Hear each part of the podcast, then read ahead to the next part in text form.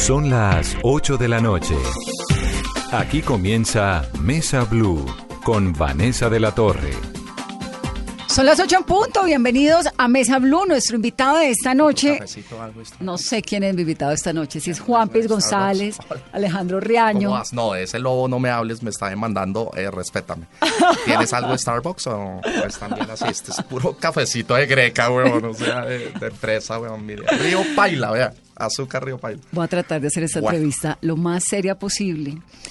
Eh, nuestro invitado esta noche, pues sí, es Juan Piz González. Numeral, Vanessa, pregúntele a Juan Piz. Ustedes nos pueden opinar, nos pueden decir lo que quieran, los insultos directamente a él. Yo no tengo nada que ver con su personaje ni con su historia. Y voy a tratar de traer en la entrevista en algún momento, pues a Riaño, a que me cuente cómo es que surge Juan Piz González y todo eso.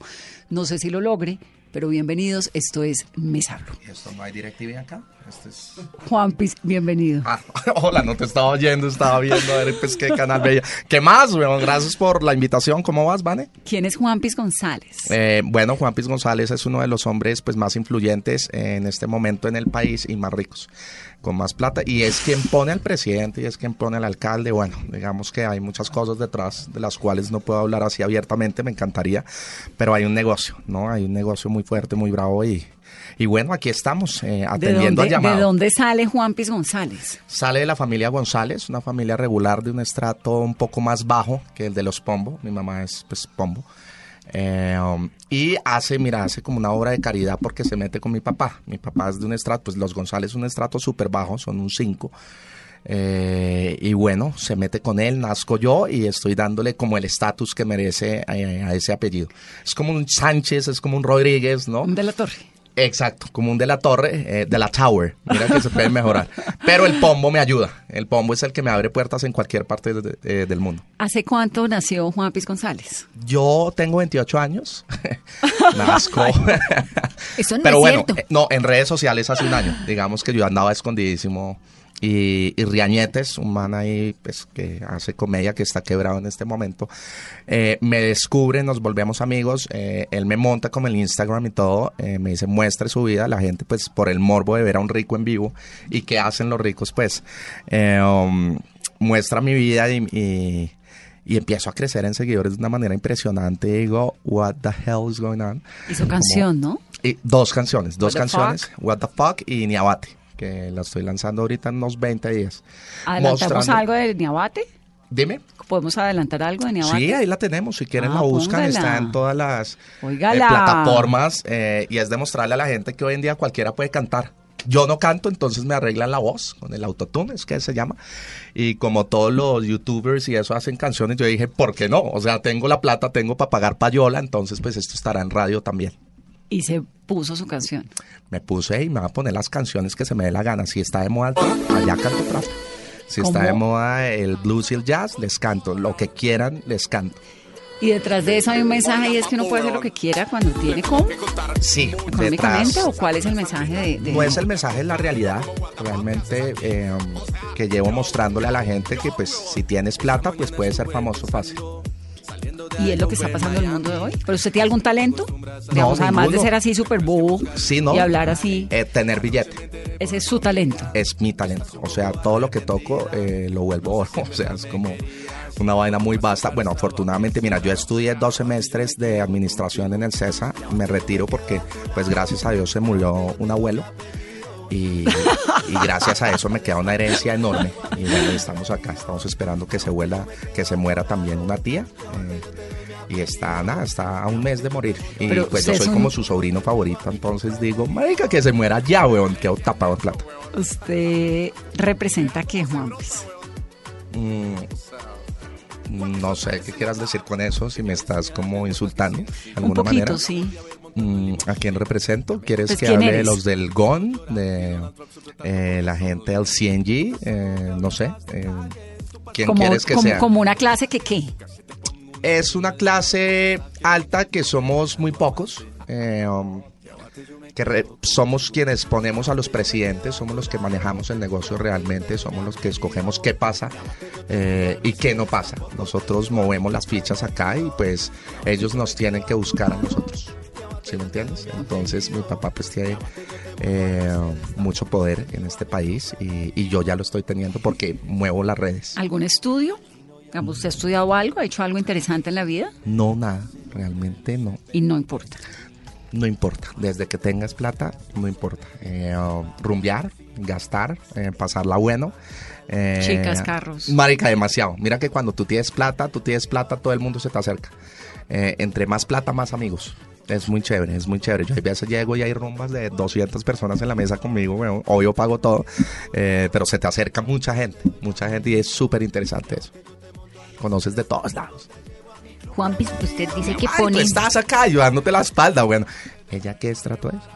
Sí, es- Ella es más inteligente que tú, que yo y que todo el mundo juntos. sí, pero no importa. Le decimos la jefa en este programa. Ok, pero si no es de estrato. Si no, te portas bien no con ella, te saco de la cabina. Perfecto, entonces me contabas.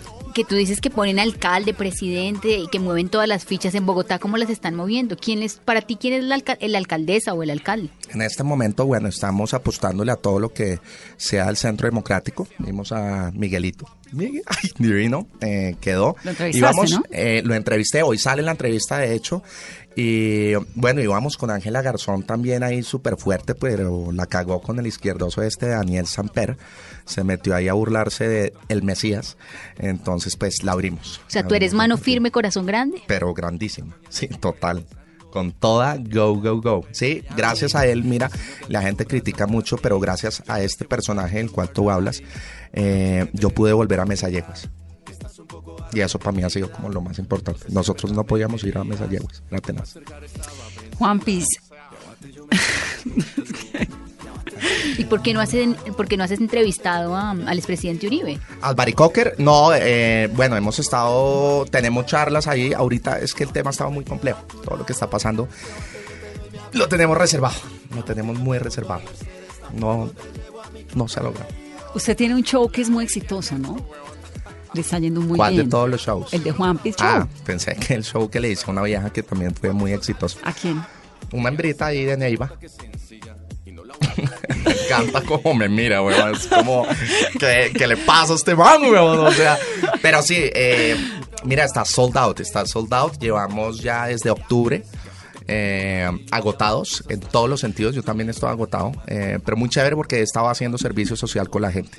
Estoy haciendo horas realmente ahí y la gente paga por verme, es lo más chistoso, es como que ¿Por qué pagan- cree, ¿Usted por qué cree? Eso le quería preguntar, porque finalmente, digamos, usted es un tipo, pues es chistoso, ¿no? No, no. soy Bastante mediocre, muy mediocre. eh, vacío. Totalmente. Yo muy pienso pelele. muy pocas veces porque no necesito. ¿Por qué la gente lo sigue? No sé, y yo les digo en el teatro, ustedes son como estúpidos, weón. O sea, hay que estar muy jodidos de la cabeza para. Muy desparchados. Muy desparchados y tener una vida de mierda de alguna manera porque uno tomarse el trabajo de salir desde la casa, ir a un teatro, pagar una boleta, pagar parqueadero para ver a un rico, de verdad tiene que ser muy pobre y muy vacío en esa Pero cabeza. ¿por ¿cuál es la razón? Digamos, ¿qué, re- qué- qué hay en usted que tanta gente logre conectarse? La plata. No es más, mira. algo más. No, mira que la gente va a verme eh, porque nunca han visto un rico en vivo. Entonces es, es como la primera vez y ese acercamiento a, bueno, ¿cómo será estar cerca de alguien con mucho billete? Incluso los dejo tocarme de vez en cuando, eh, que sientan. Pero después antibacterial. Totalmente. Hay veces me pongo guantes. Ya depende la persona que esté al frente, porque hay unos que pagan el Juan Piece Experience, que es un poco más caro, que es la gente al frente que quiere vivir una experiencia con Juan Piece, y precisamente es esa, como tocar a un rico en vivo. Y ellos se sientan en la parte de adelante, pueden entrar a su Primera camerino fila. y No, todo, no, no, Camerinos si no los dejamos entrar, eso ya lo tenemos completamente limpio, desinfectado, todo. Entonces, de estratos bajos no entra gente a camerino. Juan Piz, y en, en el exterior hace show, ¿no?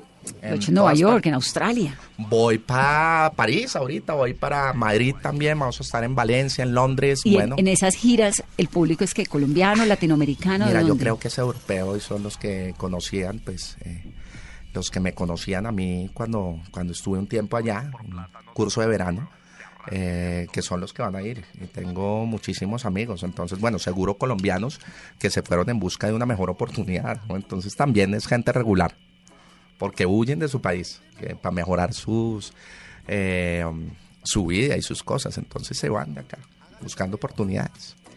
Juan Piz, un rico como usted, bueno, ¿qué come, qué hace? ¿Cómo son los planes? La gente que no sabe. Mira, eh, ¿Come arroz con huevo frito y no, tajadas de plátano? oye, ¿qué te pasa, weón? No, respétame, ¿qué tal? Todo pobre yo. No, caviarcito, langostica, bueno, voy mucho a donde Rauch, a donde Jorgito, eh, um, no sé, restauranticos, estamos en el Gon, estamos en el Jockey, estamos... Y digamos en los el precios de los restaurantes en Colombia, ¿qué le parecen en comparación con esos lugares del mundo que usted visita tan Me usual? encanta, me encanta porque tú vas con una persona y no se te baja de 200, 300 mil pesos eh, la comida entre los dos. Eh, si te echas unos drinks también se te puede subir. Eh, y me encanta porque eso ayuda a que otros no puedan entrar, ¿no? Entonces eh, segmenta la cosa. Yo quisiera invitar a, esta entrevista a Alejandro Riaño. ¿Le puedo decir que venga? Él está acá. Sí, creo que está afuera. Entonces yo me, ¿Me voy. ayuda? Eh, yo no te ayudo, si quieres llámalo, pero sí, yo con él no, ¿No tiene ninguna relación? No, me está demandando. ¿Por qué? Porque él dejó de vender. Eh, ahora hay que vender soy yo. Eh, él me planteó un negocio, me ayudó como a montar una especie de sketch que yo ya...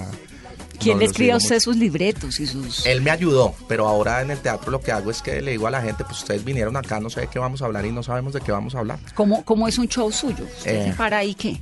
Y no, hablo un poco mal de ellos, pues de los que van. ¿Qué les de los estratos bajos, que porque están acá, bueno, eh, eh, les enseño un poco de etiqueta, de glamour también, y bueno, les doy esa tan anhelada entrevista que es en vivo. Con un personaje. Sí, con el personaje. Entonces siempre sorpresa, todas las noches. eh, hablo una hora, hago como un performance. ¿Y qué le pregunta a sus invitados? no tengo ni idea, no tengo ni idea. La gente llega ya con sus vidas, yo no los conozco, eh, a todos esos famosos. Ellos pagan por estar ahí y bueno, pues yo les doy la oportunidad, no les doy visibilidad. Anita, jodiendo la cantante brasileña, marica, desde Brasil escribiéndome whatsappazos y le dije, no way, o sea, todavía no. Rubén Blades sí, ¿no? Eh, Eso- sí, viene ahorita. Sí, sí. sí lo entrevistaría usted fresco. Es decir, le- o le No parece sé, que no me está muy popular. esa música mucho. ¿Estridente? también Muy popular, sí. ¿Sí? Uy, sí, no, gas. Pero me están escribiendo también. Voy a llamar a Alejandro Riaño. ¿me Dale, no, yo me largo Sí, de acá. Para ¿Me que puedo venga. llevar el tinto o me lo van a cobrar? Te lo vamos a cobrar. Dale. Pero déjalo entonces- que Alejandro lo paga. No, no tiene un peso en que caerse muerto. Ya nos vemos. Ya nos vemos. See you later. Bueno, llamamos a Alejandro Riaño a ver si podemos tener una entrevista coherente. Sí, que aporte algo al país, porque es que escuchar un gomelito no es tan chévere a veces, man. No sé, pero es realmente un personaje impresionante, digamos, eh, vende un montón, ¿no? A la gente le fascina. Detrás de él hay un fenómeno que es el que realmente quiero entender y es qué lo hace tan exitoso. Es ¿Y una- qué tan fácil es hacer hoy humor en Colombia? y qué tan fácil es hacer humor en Colombia y de dónde a un tipo como Alejandro Riaño, que es genial, se le ocurre hacer semejante gomelo tan detestable. Alejo, bienvenido. Fue dificilísimo. Hola, hola, hola, hola. ¿Qué más? Usted La otra vez. además saluda y todo.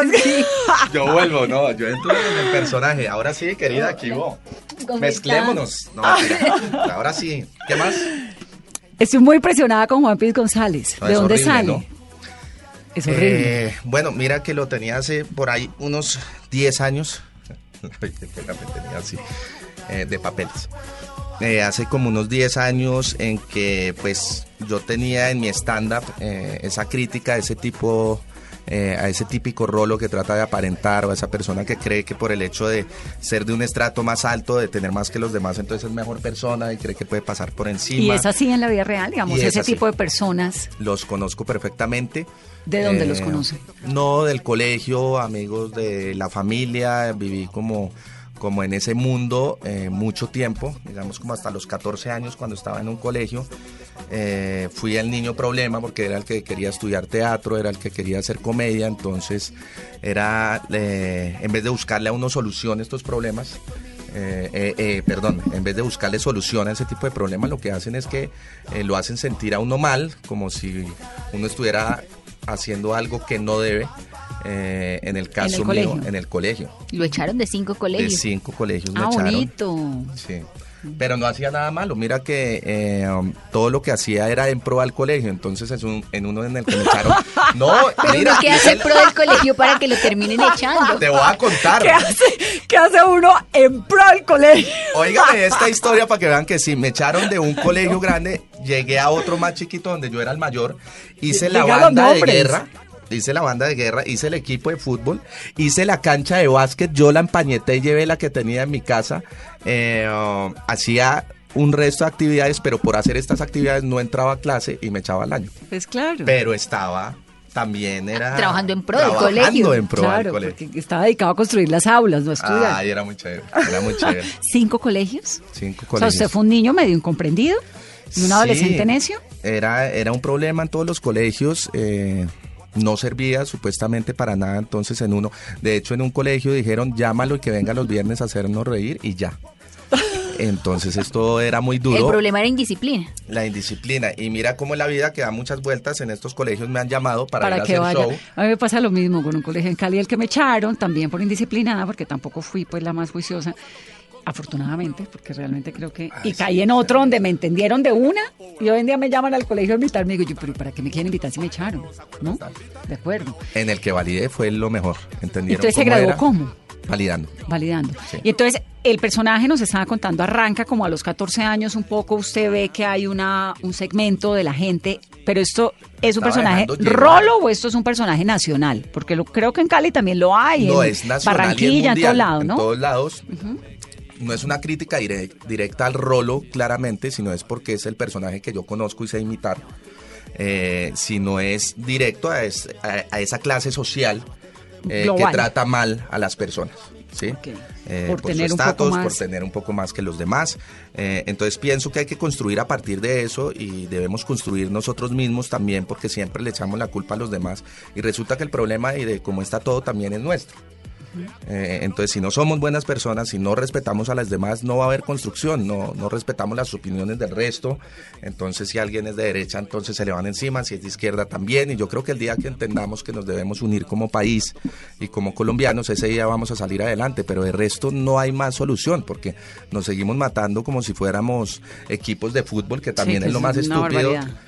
Lo más estúpido que es de Santa Fe y de Millonarios, entonces por tener una camiseta puesta voy y lo apuñalo. En vez de poder asistir al mismo evento, todos con la camiseta del equipo que quieran, con la familia y disfrutar de lo que está pasando. Entonces usted comienza como a crear ese personaje, ¿lo tenía medio diseñado o qué? ¿Lo sacaba de vez en cuando en sus shows? No, en mi show tenía una rutina del rolo petardo, entonces decía ese rolo petardo que trata de aparentar que de alguna medida fui yo de los antes de los 14 años cuando me empecé a dar cuenta y me echaron de ese primer colegio que aparentaba. Mi papá vivía en el centro, en el bosque izquierdo, porque era escultor.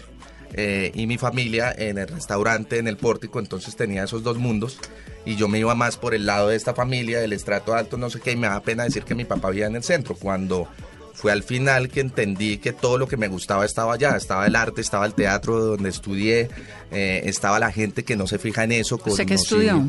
Teatro, en la ¿En Casa del? Teatro Nacional de Fanny Mickey. Cuando después del colegio, cuando hizo Sí, el- después del colegio entré, estudié, hice un taller, me enamoré y terminé haciendo cuatro años de teatro y pues se volvió como una mi vida. formación seria de teatro. Total. Y entonces comenzaba a moverse como entre estos dos mundos y el personaje ahí. Claro, y un día le dije a mi papá, como a los 16 años, le dije, llorando, me acuerdo, saliendo de un sitio que se llamaba San Sebastián, porque mi papá, pues, cuando estaba en el colegio, tocó en compañía limitada, ¿Ah, entonces sí? él tocaba, sí. Eh, él era del grupo en una época y tocaba y me encantaba eh, ¿Eso no era estar Cepeda? con él. No, Juan Gabriel Turbay y Cepeda no eran Alberto limitada? con Francisco Samper, el Ah, publicista, en el colegio Sí, cuando la armaron. sí. Eh, um, entonces él tocaba Cat Stevens, eh, bueno, rockcito, música deliciosa, y yo lo oía y le te- terminé llorando en el parque contándole todo lo que hacía. Yo hacía una estupidez que me dejaban en la casa de mis abuelos en las 76, a los 15 años después de una fiesta. Me hacía el que entraba y que él vivía ahí y bajaba, cogía un taxi y me iba para el centro. No Imagínate, ser. sí, por culpa de Por el estos dirán. colegios. El que dirán y lo que hacen estos colegios que te crean una vaina que te tienes que vestir de tal forma, eh, tienes que Pero eso estudiar lo crean en tal los colegios o lo permite uno, o esto viene de la casa, una inseguridad, o viene de los de los Yo creo que hay compañeros, de es todo un poco. Yo creo que hay de todo un poco. Eh, en la casa no creo porque mi mamá y mi familia siempre ha sido muy fresca con el tema, entonces relajado, pero sí era parte de un club, entonces el mismo club te crea eso. Mm. Eh, era parte de ese colegio donde está la alta sociedad, donde qué apellido eres, donde hay preguntas tan estúpidas de qué club eres. No puede Todavía ser, incluso después sí. de 15 o 20 años te siguen preguntando de qué colegio se graduó, de qué universidad, entonces tú solo veías que tenías que ser de los Andes de la Javeriana ya, tenías que estudiar administración, en su- entonces es un poco la burla a eso, eh, a que no le dejan a uno ser feliz. Entonces usted estaba medio reprimido. Totalmente, porque encontré que lo mío era el teatro y también alguien de mi familia me dijo, va a estudiar teatro, ¿de qué va a vivir? Eso no le va a servir, y usted otras pensaba bases. que de qué iba a vivir. Yo dije, no me importa de qué va a vivir, yo quiero ser feliz y estudié teatro. ¿Y, el papá y la mamá le apoyaron la estudiar? Eh, toda la vida. Y mi abuelo también. Mi abuelo era como el más orgulloso, mis abuelos. eh, y me apoyaron siempre eso. Entonces era además la familia disfuncional porque era la separada, ¿no? La única de la familia separada. Entonces era el otro del centro artista que no tenía veces para pagar el colegio y mi mamá también eh, peleando con él, que ¿Qué la plata, la que no sé qué, de todo. Eh, mi mamá... eh, hoy en día, ¿qué hace? No, hoy en día ya está viviendo por Sí, fuera. ¿Pero qué hacía? ¿Qué hacía? Digamos, el papá era artista. Ella también ha sido súper artista. Tuvo su empresa de unos muñecos que se llamaban Seres de Madera. Como que siempre ha estado creando. O sea, es una familia Eh, súper creativa. Súper creativa. Telares, todo el tema de textil. Y su hermana Eh, María trabaja con usted. Mi hermana su María. Mira que nos odiábamos con mi hermana. ¿Por Yo qué? creo que por eso mismo. Mi hermana era de ese mundo, yo no, entonces chocábamos muchísimo y yo creo que lo positivo que veo yo en la muerte de mi papá, que ha sido como la muerte más dura que me ha tocado, porque era mi gran amigo, con el que estaba para arriba y para abajo, el que me oía todo, eh, um, cuando él se murió, eh, nos unió a mi hermana y a mí. Entonces desde ahí somos como inseparables. ¿Hace somos- cuánto murió? Hace 12 años. Bastante, ¿no? Y, Sí. Pero usted ya hacía teatro hace 12 años, ya yo ya tenía hacía shows, ya teatro, había él estado fue en el que me RCN, metió en el mundo, me dijo, si vas a estudiar cine, métete a hacer teatro, después fotografía, después cine, aprende, estudia. sea, Eh, dale, siempre pero con que- toda. Exacto. ¿Quién es su mentor? ¿A quién le aprendió? Eh, le he aprendido a mucha gente, ¿sabes? Eh, a- en la comedia como a Andrés López, a Julián Arango, a Sanina, a Ricardo, a todos los que han hecho parte de la comedia, Gonzalo Valderrama, eh, todos me han ayudado muchísimo en ese tema, tengo muy buena relación con todos eh, y viendo diferentes estilos y todo, sin, sin tener envidias de nada, sino antes como uniéndolos y, y invitándolos como a construir y eso es lo que estamos haciendo un Ese poco mundo de los comediantes personaje. es interesante, ¿no? Porque se apoyan un montón.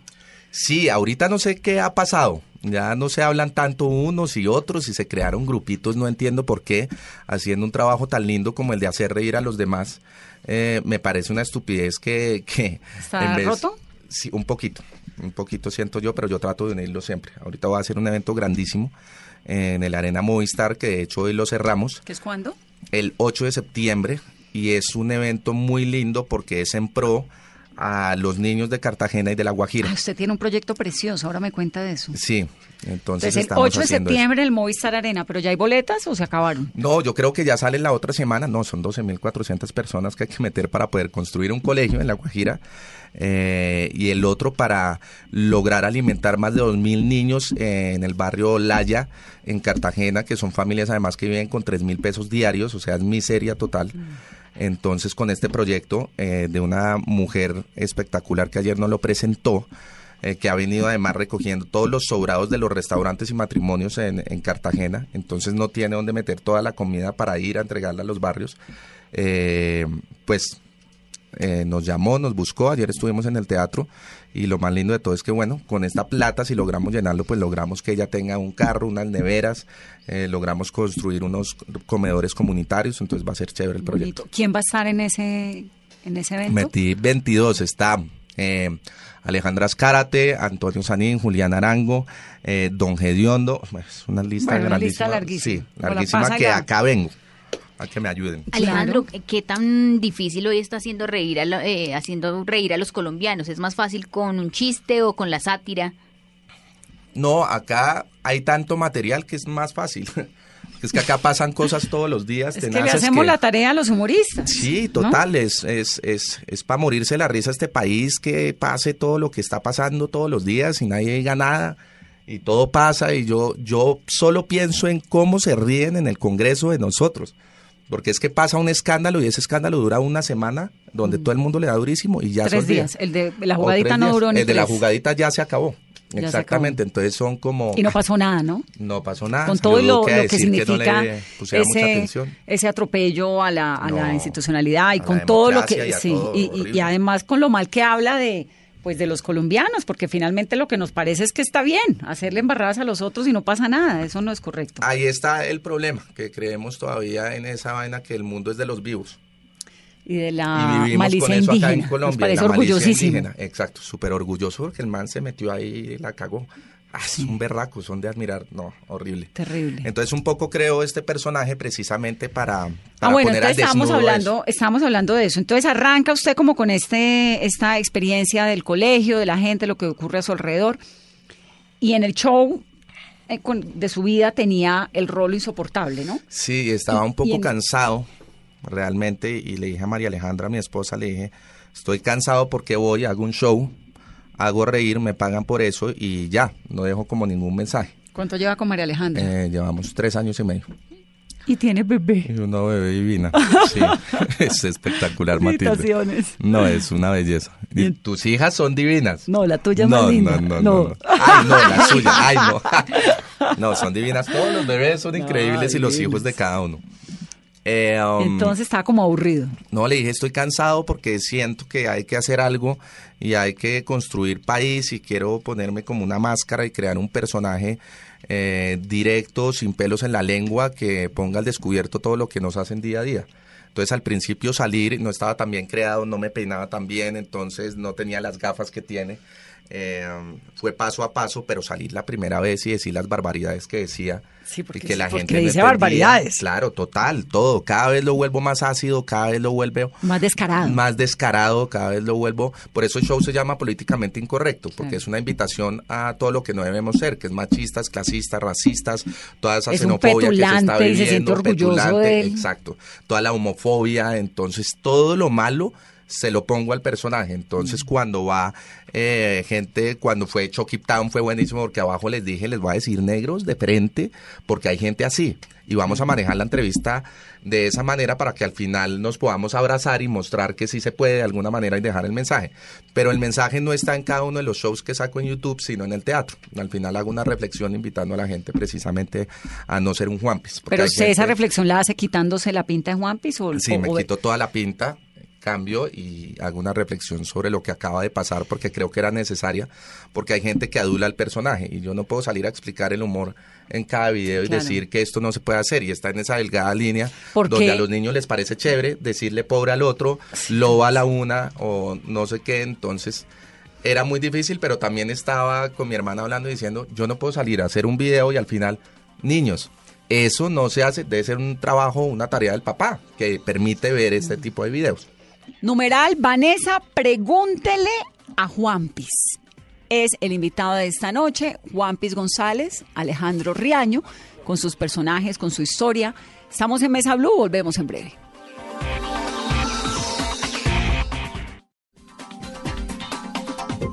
Numeral Vanessa, pregúntele a Juan Piz. Estamos en Mesa Blue, estamos hablando con Juan Piz González, con Alejandro Riaño. ¿Qué hace y cuál es la razón? Sí, ponerme acá para no estar así. No, es fresco. Aquí Ahí somos. se oye bien, se habla ahí. No, tiene que acercarse. Perfecto. Ahí. No estoy así. ¿Qué hace que la gente se haya enganchado de esa manera con el personaje de Juan Piz González? ¿Por qué? Uy, no Eso es un repelús, eso es una eh, atracción, es como un poquito. Yo lo veo porque lo decir a mí me sorprende tanta tanta Capacidad de hablar basura. No, no, no, no, tanta petulancia, no, la Tanta capacidad de hablar basura no, pero tanta petulancia me sorprende, ¿no? Entonces Sí. me quedo como, ¿qué es lo que está diciendo? Sabes pero que no yo me entiendo qué le sorprendo. pasa a la gente. No, y sabes que yo me sorprendo y se lo dije una vez a Kevin que está acá que trabaja. Dije, es tan fácil ser así de malo.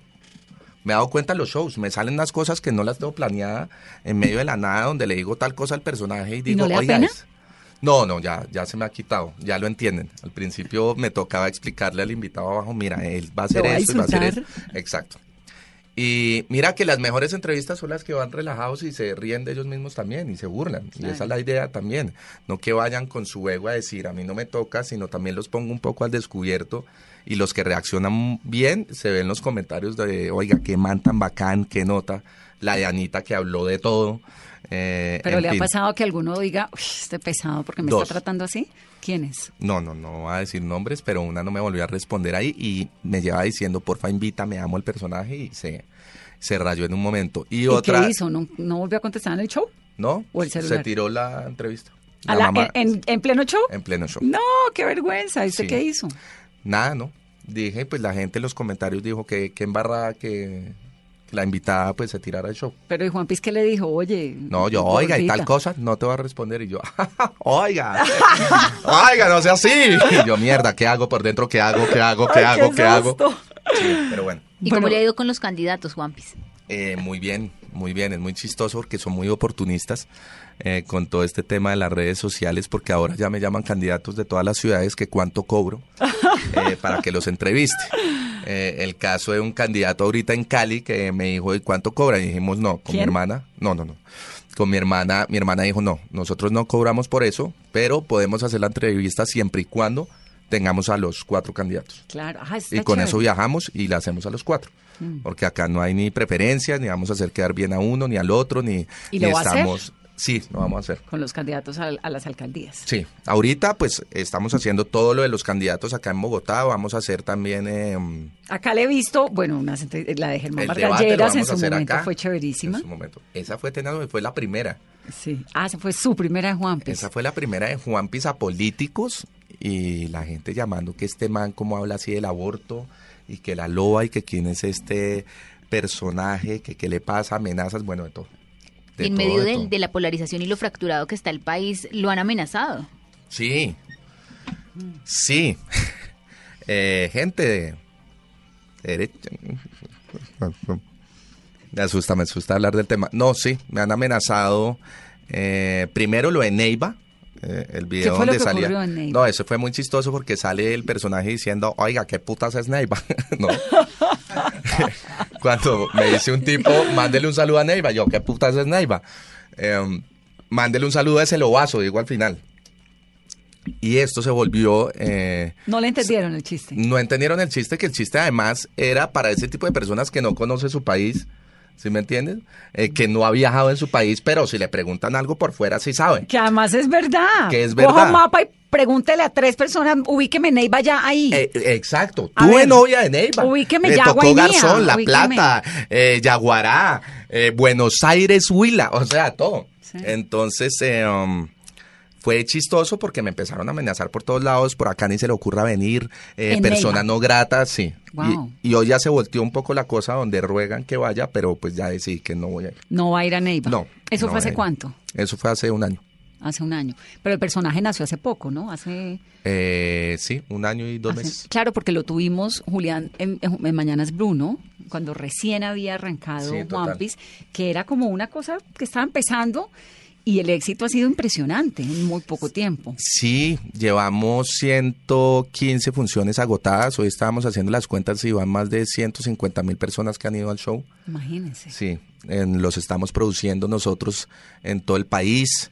Eh, ha sido una tarea además maravillosa porque es conseguir invitados en cada una de las ciudades a las que vamos, llevar todo un equipo de siete personas a cada una de las ciudades y, se montar el goza. show. Nos lo gozamos, después nos vamos de rumba saliendo cansadísimos a la una de la mañana, todo el equipo a celebrar. Entonces somos como una familia muy chévere que Ah, creemos en el Blue. personaje. Esa risa como se miraron. Sí, sí, tal cual. Como Mesa Blue. Exacto, entonces eh, um, ha sido muy gratificante realmente poder tener una máscara eh, de un personaje Donde que puede no decir lo que tenga quiere. pelos en la lengua y puede decir lo que quiera y puede enunciar lo que se me da la gana y mostrarle la realidad a la gente. Ahorita se ven unos temas súper fuertes, controversiales, ¿Como cuáles? eh, um, de todo lo que ha estado pasando en La Guajira, eh, con unas pruebas que le han hecho a unos niños allá. eh, ¿Es solo de las pruebas de la gaseosa? Sí, Mm. todo el tema del lobby también eh, que hacen los políticos. Eh, bueno, hay Pero muchas- usted hace una investigación un previa sobre los temas o cómo funciona, porque el contenido, digamos, más allá de la petulancia del tipo, que por supuesto es detestable, pues hay un, hay un contenido que a mí me parece fuertísimo, ¿no? Que es decirle a la sociedad, mire, es que usted- acá esta gente está ahí, esto existe. El tema automotriz también, de todos los carros que llegan sin probar de afuera. Hay muchas cosas que no sabemos, que me han estado llegando eh, precisamente y, y con el personaje lo puedo hacer y lo puedo denunciar. Y hay una gente detrás haciendo toda la Una investigación. investigación. Muy o sea, tiene un poco de periodismo metido grande. Eh, demasiado. En esta eh, tiene mucho periodismo. en y- esta etapa que viene, ¿es a la lo que, que se viene. refiere o qué? Sí, en la que viene hay, hay, hay un estudio detrás muy grande, mucha gente que ha estado detrás de este tema durante años. Eh, De hecho, es una empresa de afuera. No que- entiendo nada, que me explíqueme qué es lo que va a hacer. Vi una empresa que, es- que que quiere denunciar todos estos temas de los que te estoy hablando O sea, muy de por los encima. carros, lo de los carros, lo de las gaseosas, lo de la guajira, lo de, bueno, eh, lo del lobby también que se hace. Eh, y le están apostando a que no haya una marca como tal ni nada, sino vienen con toda la investigación, con todas las cifras, con todos los hechos. Y Para que pues, usted haga esas denuncias en el show o en qué? No, en video para volverlo viral y digital. Ah, en videos. Exacto. Sí, porque eh, el Congreso no les aprueba ese, ese tipo de cosas, no dejan sacar los comerciales, eh, porque no les conviene. Claro. Entonces, bueno, también es interesante porque entonces entra al mercadeo de una tendencia ahora que es la digital, ¿no? Total. Que es distinto. Hace- Donde, pues- Además haciendo periodismo. Con un personaje que no es periodista. Exactamente, que Interesante, intenta hacer. interesante. Sí, eh, eso era un poco la apuesta, construir, eh, mostrarle a la gente lo que está pasando. Eh, no sé qué vaya a pasar, da mucho miedo en un país como este. Eh, ¿Se autocensura? no, Nunca. no. Pues sí me ha hablado mi, mi hermana y todos que tener mucho cuidado. Mm. Eh, porque hay muchos riesgos, pero, pero pues le apuesto 100% a esto y le apuesto a, a mejorar eh, donde estamos viviendo y que la gente se dé cuenta, es que de verdad se informan solo con Facebook y es muy jodido así y nos tapan todo. Entonces es, es muy triste. También hay una también hay una irresponsabilidad de la sociedad que no nos informa, es decir, ¿no? Y no es solo eso, si uno recibe educación. si uno recibe mi mamá, que es una señora que tiene una hija periodista, Que le mandan a uno de todo por, mire lo que está pasando, no uno, eso so- es mentira. No puedo, mamá, no, eso no es verdad. Y además, esta es mi pelea diaria. No, me imagino. No puede ser que me mandes siquiera a preguntarme esa foto. No puedo. Es decir, a mí, y, y bloqueo un montón de gente. La única que no bloqueo es a mi mamá. No, total. Porque yo me casi parece. la bloqueo un día. Pero- no me mandes no, porque eso. es una gran molestando. irresponsabilidad también dentro de la gente, en la sociedad, ¿no? O sea, tú sabes que si ves, si sigues a fulano de tal, pues es un periodista serio que no te va a decir mentiras. Exactamente. También hay una responsabilidad, ¿no? Exactamente. En ese sentido, ¿por qué la gente debería creer que Juan Piz González, que es un personaje creado, podría contar cosas que son ciertas? Si no es un Eh, periodista, digamos, ¿no es un mensaje como contradictorio? No, no es un periodista, pero si tú ves los videos que he hecho, eh, son precisamente la sátira y la burla de ese tipo de cosas, eh, desde la banalidad. Pero detrás hay un fondo muy fuerte en cada uno. Ayer salí con un video de Juan Piz montándose borracho a un carro. Manejando feliz. eh, manejando feliz, donde lo están grabando como hacen en la calle, donde digo, bueno, no me toque, que igual mi papá me saca de la cárcel, y es una realidad. Terrible. ¿ah? Yo puedo matar al que sea y no va a estar en la cárcel porque mi papá tiene mucho poder y es y una eso, realidad. Y eso ocurre. Entonces, eh, por encima de toda esa banalidad de cómo es el personaje, hay un trasfondo muy fuerte de esto que te contaba, como el tema de lo del lobby que te digo que es como, oiga, páseme esta ley ahí, yo le ayudo una platica de ta, ta, ta, ta, ta, ta, y es verdad. Claro. Entonces yo creo que eso es lo que han querido el personaje y cuando lo entienden es muy chévere porque hay gente que todavía entra y dice, ¿qué le pasa a este man? Eh, mira, es la misma gente responde, es un personaje que está criticando este tipo de cosas, ta, ta, ta, ta. Entonces ha sido muy positivo por ese lado. Y porque a veces hay que acudir a, a crear esos personajes para poder decir las cosas sin filtro, como usted le pregunta a los personajes y lo hace ese desnudo de ellos. Eh, yo creo que por el tema del humor, el humor siempre va a ser una de las herramientas más fuertes para lograr llegarle a la gente. Eh, me pasa que llegan empresas a decir, mira, queremos comunicar tal mensaje, sí.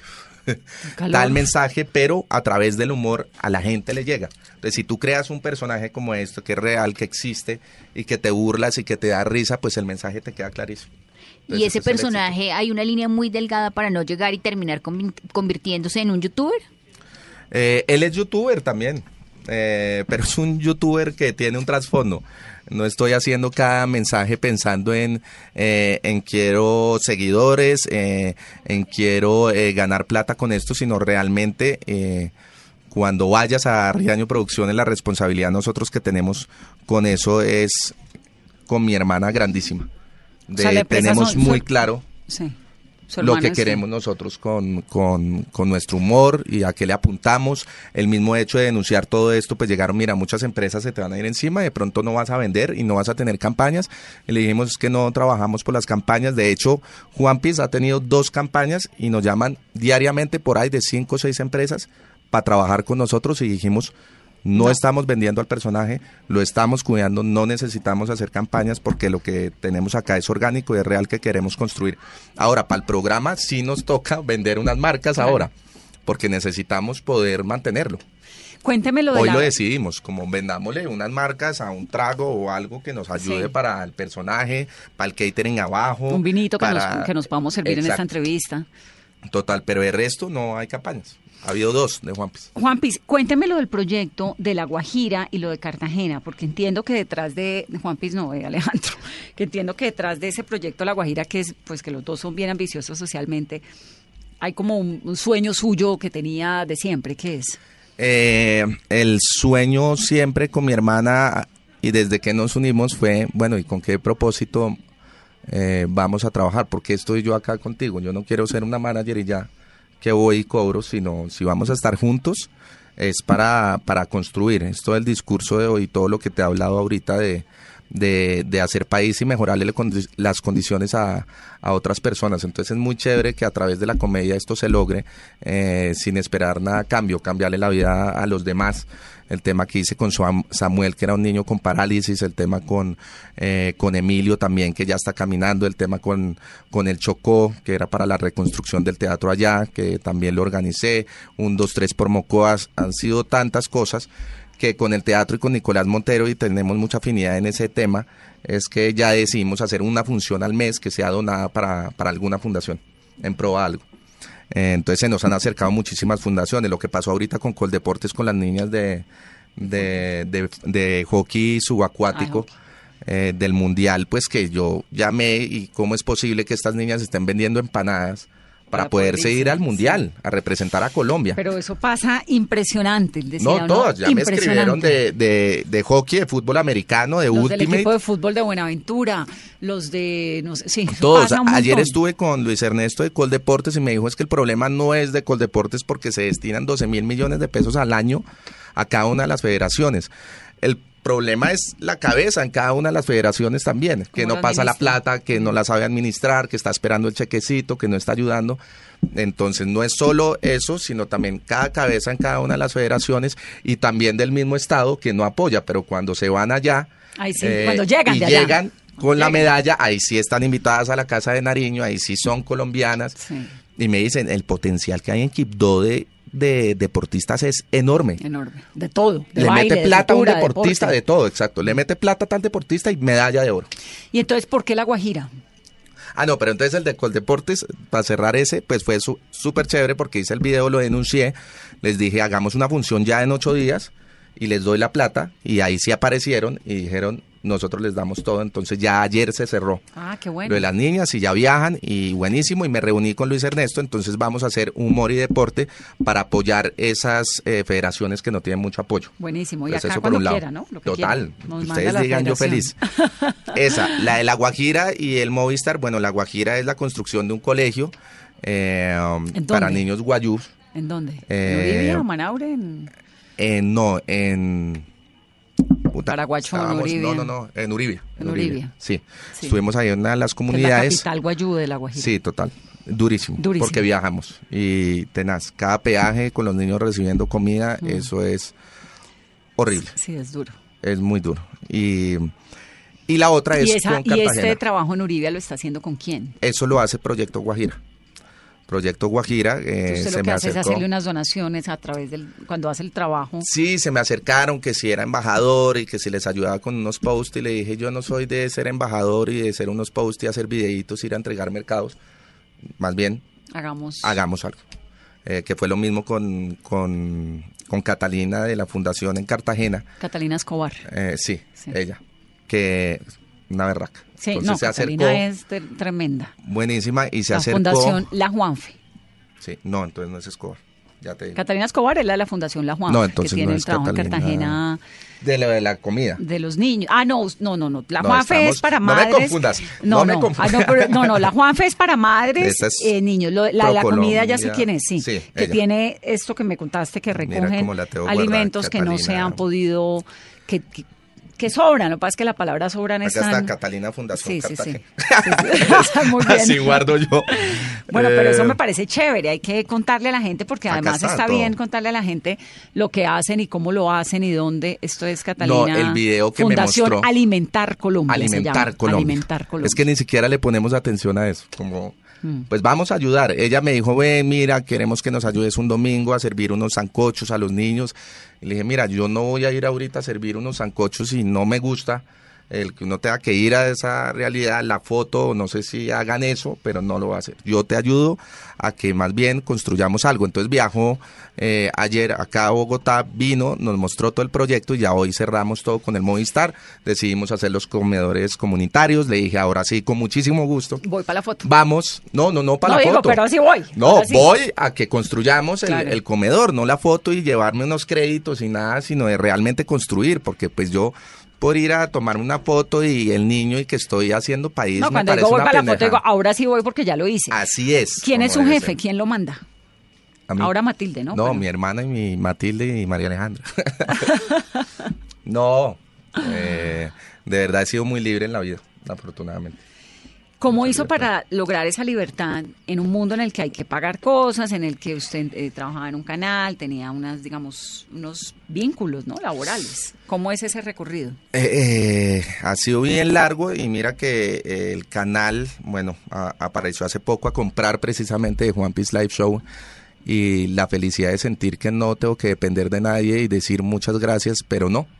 Fue muy gratificante porque han sido 19 años de trabajo, ha sido 19 años precisamente de ir en busca de esa felicidad que, que no está todo el día, que eso es una mentira porque hay mil cosas todos los días, pero saber que uno se levanta haciendo lo que le gusta, ya eso es, y Una que tiene una hija y una familia increíble y una hermana increíble y, y gente que trabaja con nosotros alrededor completamente eh, puesta y con la camiseta y siendo una familia como tal, ha sido maravilloso. Entonces, eh, encontrar eso no, no es fácil. Y apostarle a uno y hay veces levantarse y estar en la legalidad, pagar todos los impuestos, eh, es muy duro. Decíamos, pucha, ¿cómo hace uno para ser empresa acá? Es muy berraco. Es muy difícil. Es muy difícil. Es muy ya difícil. somos casi 14 personas en Riaño Producciones, ya estamos abriendo agencia de publicidad enfocada Es muy solo en el difícil, humor. sobre todo además cuando uno ve que uno es decente, que tiene sus cosas, que paga sus impuestos, que organiza y que sale por ahí uno firmando un preacuerdo con la fiscalía para pagar No, es que 400 es- millones de pesos cuando robó miles. Es horrible. Yo Eso digo, es muy desgastante. trabajamos esto, nos ganamos esto y no tenemos lo que este político con esto se gana. Dos años. ¿Cómo? Exacto. ¿Cómo Sí. se ganan esa plata? Es que Robando. no entiendo cómo duermen. ¿Cómo duerme la gente? En Cartagena, ¿cómo ¿sabe que me lo pregunto un montón eso? Digo, ¿cómo duerme? Porque finalmente yo me acuesto a dormir y me levanto fresca. Total. Yo me levanto relajado, feliz. Tengo pero- problemas en el día, pero problema de conciencia ninguno. Uno, ¿Cómo hace la gente? ¿Cómo hace el país para permitirse Eso. Esos excesos, Eh, esos Poder derroches. dañar todos los procesos, el proceso, eh, dañar todo, levantarse y estar en ¿Pero busca ¿Usted del es un poder. tipo de izquierda? No, no soy de izquierda ni de derecha.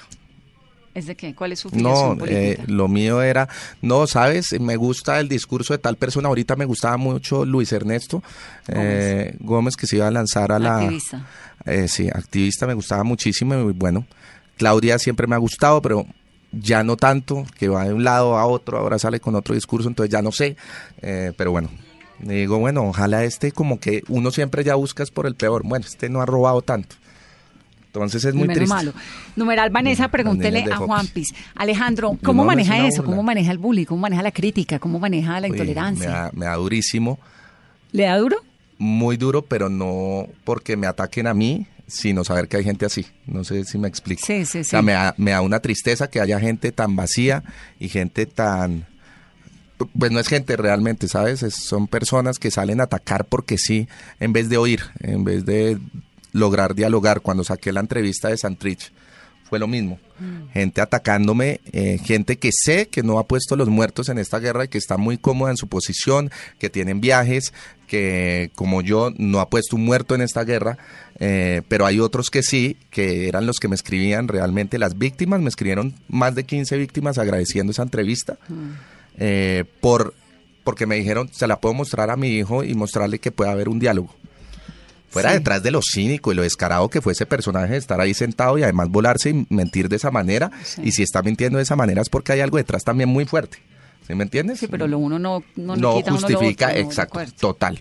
Eh, pero es muy triste saber que los que no han puesto los muertos son los que más indignan, ¿no? Y todas estas familias que sí los han puesto, eh, que les han matado a todos sus familiares, que están solos en el mundo, me escriben agradeciendo, diciendo, para mí fue muy duro verla, pero me reí en un tiempo, entendí muchas cosas y gracias por mostrar que se puede dialogar. que es lo ¿Usted es un importante. defensor del diálogo, no importa dónde venga?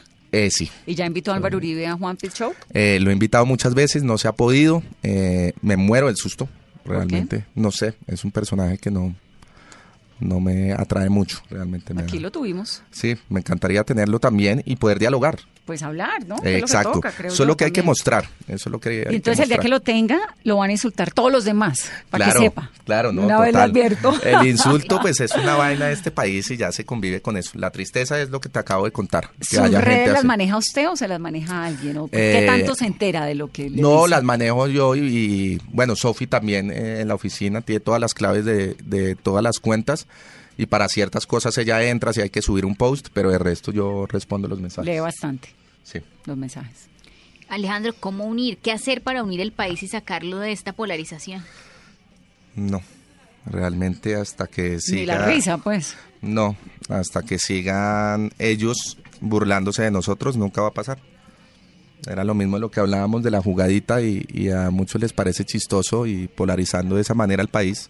Pues creo que no va a pasar. He creado el personaje precisamente para abrir ese diálogo y para que sea un personaje completamente controversial y discutan los unos con los otros, pero es, muy triste y eso también es la- no solo no solo es culpa ni de la política ni nada, sino la falta de educación del país. Y si no hay inversión en la educación, pues nunca vamos a poder llegar a un diálogo porque resulta que la educación está todo. Como te educan a ti es como te vuelves cuando seas grande. Y si no tienes educación, pues sabes que tienes que salir eh, con tres mil pesos. En el caso del- de, de estas personas en Cartagena que viven en la miseria, en una que es la segunda ciudad más pobre de Colombia y donde más la más rica al mismo y la tiempo. más rica, Mm. eh, donde está la refinería, eh, donde está todo el turismo y hay en 14 años ha habido eh, siete, no, en 7 años ha habido 14 alcaldes. Alcaldes.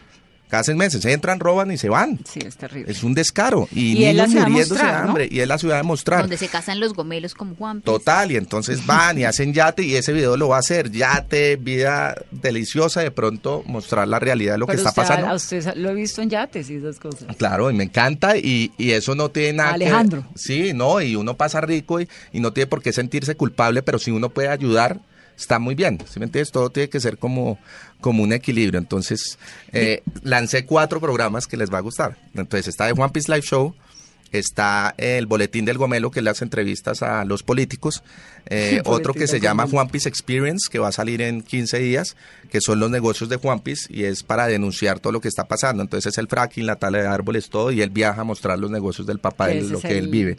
El Ese es componente súper periodístico. Exacto. Ese es el One Piece Experience y está JP Heroes, que me lo inventé la semana pasada, que son eh, las personas, eh, todos estos héroes de Colombia que no les dan visibilidad y que construyen país todo el tiempo. Que hay un montón. hay un montón. Los de la robótica que van y ganan en el mundial, eh, estas niñas de lo de Los que nos hockey, hacen quedar bien. Los que nos hacen quedar muy bien, Los eh, los de física, los geniales. profesores, todos, entonces son los JP Heroes y es darle visibilidad a estas personas El también. Transformer que hay ahí que nos parece lo máximo. El de los semáforos. No, de Los ese, semáforos. ay, esa es una Ah, nota. Una nota Entonces personal. mostrar ese tipo de héroes eh, desde Juan Piece, que va a ser un poco pesado ¿Cómo? porque además salen las fotos atrás que lo vamos a diseñar donde están sus héroes, que es Trump, Hitler, o sea, Ay, es no, horrible. Sí, es Bueno, horrible. meter pero al bueno. primer ministro británico, ahí, Bolsonaro. Todo, a Bolsonaro va a estar ¿Cómo ahí. se, ¿Cómo se va reinventando? Eh, eh, ahora que lo escucho con estos proyectos, pues me, me parece interesantísimo porque uno pensaría que los personajes llega un momento en que terminan pues siendo muy cotidianos. ¿Usted cómo lo va reinventando, Juan Piz? Yo creo que con este tipo de, de cosas, en no agotar los recursos, en buscar un estilo en cada uno de los programas que vaya sacando, en que estén muy bien marcados, en yo creo que la pasión también influye muchísimo en eso, en todo el amor que se le mete a cada cosa. Eso ayuda a que, ¿Y usted es un tipo de buen humor? eh, sí, ¿O es Todo el día. en la vida real mal geniado? pueden No, decir acá, nunca en la vida. fresco, ¿no?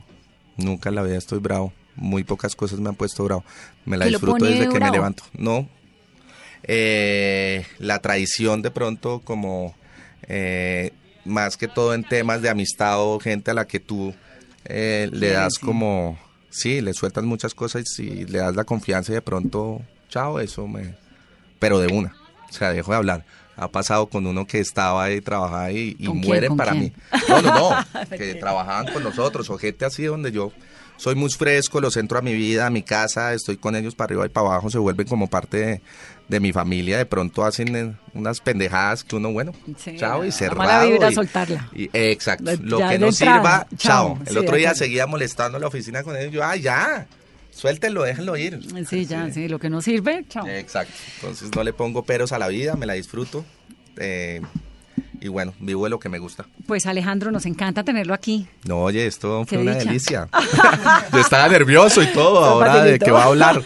Pero qué delicia de entrevista, muchas gracias. El tinto muy bueno. Numeral Vanessa, pregúntele a Juan Piz, es de. Greca. Es de Greca. No, es el mejor. de Greca, sí es el mejor. Sí. Bienvenido siempre. Y entonces, Lo de 8 la de septiembre. Movistar. Te aviso 8 de apenas salga a la venta. Para que le contemos a la gente, me parece Total, bien. porque hay que Por ahora meter hay Juanpis 12.400 ahí. personas. Sí, está bien. 22 comediantes. Y por ahora seguimos en, en Juan En Show. no volví a hacer show yo. Ya nadie me contrata. Pues hoy lo hizo aquí. Eh, sí, eso fue put- No, pero el otro día mi hermana me dijo, ¿quieren un show tuyo? Yo, ay, no, estoy feliz con Juan Ya no ahorita. quiere. Quiero armar otro show después mío, entonces démosle el espacio a Juan Piz, trabajemos con Juan Piz. Y nunca había hecho Pero personaje. además es todo chistoso porque lo de Juan Piz es como, no, pero ¿a quién quieres? ¿A Juan Piz o a Alejandro? No, pues no sé, a los dos, o sea, no se puede. No, no lo tomamos O sea, se lo si fuera- súper en sí, serio, Sí, o sea. sí, sí, sí. Y es la antítesis de, de lo mío. Me y tocó usted vivir vestido de muchas Juan Piz cosas. no habla como Alejandro ni abate. No, ¿O sí? sí? hay veces cuando estoy con ellos, pero si entro en personaje es increíble cómo me pongo esa ropa eh, y me siento y trato mal y es, es maravilloso. Me siento hijo de puta por un momento y digo, oiga, ábrase acá esclavos a mi hermano, ¿usted qué, él- qué es? ¿Lo a esta? ¿Qué le pasa? O sea, de una. Sí, es, es, es una nota tener eso y saber que no eres eso. Claro. Porque en mi casa eh, todos, y peleo mucho contra la gente así, la gente clasista sobre todo. En mi casa, Dianita, que trabaja con nosotros, come en la misma mesa. Todos si van a pintar y los obreros y que hay que hacer eh, tal cosa, comen y les hago el almuerzo y así debe ser. Sí, total, y eso me lo enseñó mi papá toda la vida. Además, si uno está criando hijos, tiene que hacerlo, ¿no? Además, Desde mi crianza, hija no llora con nadie. El otro día almorcé en un sitio y me dijo el tipo, le dije, me tiene un segundo a mi hija para ponerme los zapatos porque estaba en el parque. Me dijo, ay, pero ¿y si llora? Yo no, ella No, no, no llora con nadie. llorar. Me dice, no, es que hay gente que como no la suelta No, no, no, no. eh, y no se la prestan a nadie, entonces empieza a llorar. Y yo, no, pues es que la mía se la lleva a todo el mundo y es un parche. Y así se deben Te- criar. Termina siendo hasta... No, No, no te sí, puedes ir con contraproducente. Sí, Así, sí. No, ahí sí Es peligroso. No, el otro día dije, le dije a María Alejandra, se puede ir con cualquiera fresco Cualquiera. sonriendo. Sí. Sí, chao, me voy. No, es que tengo unos amigos nuevos. Exacto. Alejandro, qué gusto tenerlo. Bienvenido siempre. Muchas gracias, Vane. Eh, qué pena que no había podido venir. No, aquí pero siempre bueno, lo esperamos, cuando La quiera. tuya sé que no te dejaron. Bueno, es muy cállate, triste. la editamos. Voy a esperar. No, pero pasa muchas noticias. No, Fuimos que a otra CNN en Miami. ¿Cómo ir a sentar a que usted me mame gallo? Pues ni más faltaba. Me, No, me pongo como la entrevistada esa. ¿Mm? Eh, ¿Qué? No ¿Qué? te puedo responder No, eso. no, ay, porque... pero me lo va a decir. Siguiente Total. pregunta. Tampoco podría decir. Pero oiga, no, muchas gracias por la invitación, maravilloso. Eh, lo que necesiten, información que tengan, me la pueden brindar para Juan Piz también. Yo feliz. Eh, y ya, lo que haya que denunciar, ahí estamos. Nos toca de que terminar el programa, ¿no? Porque ya viene Flavia y a Ah, es de Flavia. Flavia es lo máximo. El Lo show de Flavia no ha salido y fue brutal. No ha salido. El de Flavia Osato, No, que no lo lo hemos máximo. sacado. Uy, es tremendo. Pusimos todo tipo de vibradores, nos enseñó. Ella sí lo pone a un... lo- No, a mí- ella- le tengo pánico, ¿no? No, yo. Yo opté por mal. volverme amiga de ella porque dije, no, pues esto ¿Y si sí. te ha ayudado en algunos...? Me ha hecho terapia. amigas. Adiós, feliz noche para todos. Esto es Me Salud. Ay, muchas gracias.